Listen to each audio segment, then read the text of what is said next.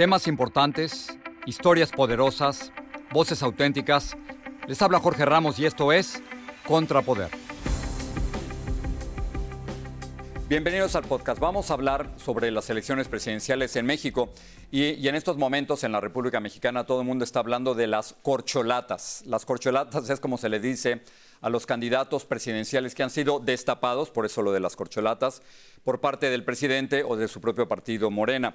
Pero frente a las corcholatas hay todo un grupo de partidos y de grupos políticos de la oposición que se están tratando de unir para evitar que el candidato del partido del presidente gane las próximas elecciones presidenciales. Entre ellos se encuentra el diputado Santiago Krill, un diputado panista con quien tuve la oportunidad de conversar recientemente sobre sus aspiraciones presidenciales. Diputado Krill, gracias por estar aquí en el programa. Gracias por la invitación. Eh, déjeme comenzar directamente con una de las dudas que muchas personas tienen, muchos mexicanos.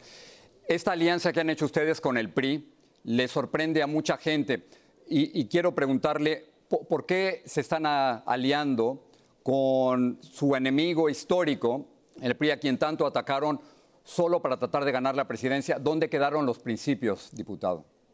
Es que eh, justamente en los principios hay jerarquías y para nosotros la primera jerarquía, el primer valor que queremos salvaguardar es México. No es el interés de nuestro partido, no es un interés de carácter de grupo personal, es el interés de México. Y por eso nos hemos juntado. Eh, pero hay serias dudas, eh, diputado, hay serias dudas sobre el, método para escoger al candidato de la oposición. Usted sabe perfectamente, la senadora Lili Telles se retiró porque dice que no hay ni árbitro ni lineamientos técnicos y que no se puede combatir la ilegalidad de Morena violando la ley electoral. No se está violando la ley electoral, el frente es una figura eh, perfectamente regulada en nuestra ley electoral, artículo 185 de la, de la ley electoral, pero también, por otra parte, pues cada quien es libre de poder eh, alzar la mano o retirarse. Eh, diputado, si usted gana, tendría que enfrentarse seguramente en contra de Marcelo Ebrard, el ex canciller, o en contra de la ex jefa de gobierno, Claudia Sheinbaum. ¿Cree usted que pudiera ser una competencia justa, pareja, y que no va a haber favoritismo? Es decir, que el presidente no se va a meter. No, el presidente se va a meter. Eh, a ver, eso es, digamos, algo que debe estar en el componente de la él fórmula. Dice que no. No, pero se, va a meter, se, está metiendo ahorita, en este momento. Este, él es el que destapa la corcholata, pensando mucho en lo que era el pasado. Entonces, ¿cuál es el reto? ¿Cuál es el desafío? El desafío es hacer que nuestro polo cada vez engrose y sea más fuerte, más poderoso para que a pesar de una cancha dispareja, para que a pesar de la intervención del gobierno, podamos superar esos obstáculos y ganar la elección del 24. Diputado, déjame preguntarle sobre el grave problema de la violencia en México. El presidente López Obrador ha acusado a su partido, el PAN, y de su guerra en contra de los narcos, de, la actual violencia en México. Y apunta a Genaro García Luna, quien fue encontrado culpable de narcotráfico aquí en los Estados Unidos. ese es el contexto. Pero García Luna fue secretario de Seguridad cuando usted fue senador del PAN y García Luna fue director de la Agencia Federal de Investigaciones cuando usted fue secretario de Gobernación. Mi pregunta, diputado, es si usted nunca vio nada raro, si nunca se enteró de nada. No, absolutamente no. Y estábamos a cargo de las agencias de inteligencia del Estado mexicano cuando fui secretario de Gobernación, pero también estaban las agencias de inteligencia de los Estados Unidos, del Canadá y de nuestros países amigos.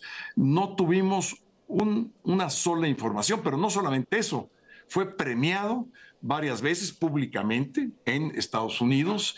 Y aquí la cuestión... ¿Cómo no se enteraron de nada, diputado? Perdón que le, interrumpa, pero es, es, que el, presidente López Obrador los acusa a ustedes de ser cómplices, de ser cómplices de él y de no pues haber querido decir nada pues es una falsa acusación, porque, porque tendría que acusar a, todas las agencias de inteligencia y a todos los gobiernos. Y hay que ver, eh, Jorge, y esto es muy importante, ¿cuándo empezó los ilícitos de García Luna?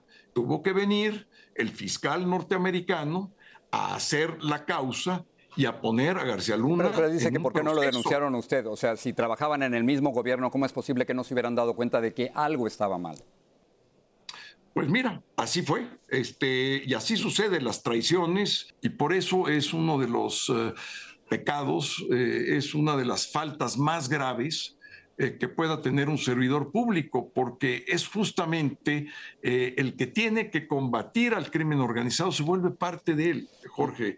Este, eh, y las traiciones las hemos visto a lo largo de toda la historia. Por supuesto que debe haber responsables, sí debe haber responsables. Yo estuve en el cargo hasta el 2005. yo te aseguro que en el 2005, ni por aquí, además era un funcionario que trabajaba en la Procuraduría General de Justicia, no en mi ministerio, era un funcionario de un rango que no era ministerial, ni siquiera tenía yo tratos con él, digamos, para, para, para aclarar eh, muy bien el punto. Y esto es algo que nos debe de hacer ver que algo anda mal en nuestros sistemas de salvaguarda y de verificación, porque si se le fue a la DEA, a la CIA, al FBI, y a, ustedes, con todo respeto, diputado, a, todos ustedes, a, su gobierno. a sus gobiernos, eh, de Vicente Fox y de, Felipe Calderón. No, no, no, no, no, no, no estoy eh, discriminando, no, empezando por los nuestros, pero por todos, ¿por qué? Eh, a ver, eh, Jorge, y esto es muy importante también eh, explicarlo. El crimen organizado es un crimen transnacional, no es un fenómeno ni de México, ni de Estados Unidos, ni de Colombia o Centroamérica. Es un fenómeno transnacional. Estamos involucrados muchos países del continente americano y, por supuesto, los asiáticos, ahora con lo del fentanilo y los precursores, la cocaína de los países andinos, y todo esto se da en un contexto internacional.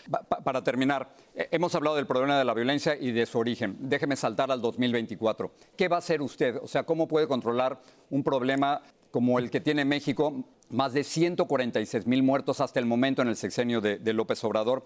Y si usted no está de acuerdo en la idea de abrazos, no balazos, y tampoco quiere la guerra contra el narco, ¿qué haría distinto? Dos cosas muy claras. Primero, convocar a una conferencia continental porque es un problema internacional. Segundo punto, el marco nacional. ¿Cómo es posible que un país como México no tenga una policía especial y especializada como la tiene Estados Unidos, como la tiene Canadá, como la tienen los países europeos, para enfrentar un fenómeno tan complejo, un fenómeno eh, de la naturaleza que representa el crimen organizado en México, con una organización que nos pudiera asegurar los flujos fronterizos de una manera más eficaz de lo que hemos hecho. Yo quisiera tener esa oportunidad. Jorge, por eso quiero ser presidente de México. Diputado Santiago Griel, gracias por estar aquí. Muchas gracias a ti, Jorge.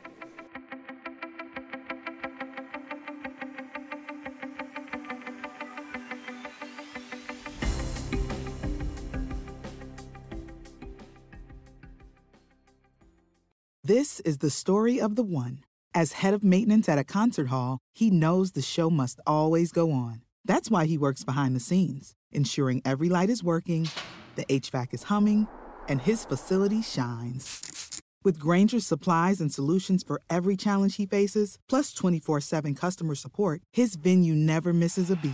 Call quickgranger.com or just stop by. Granger, for the ones who get it done.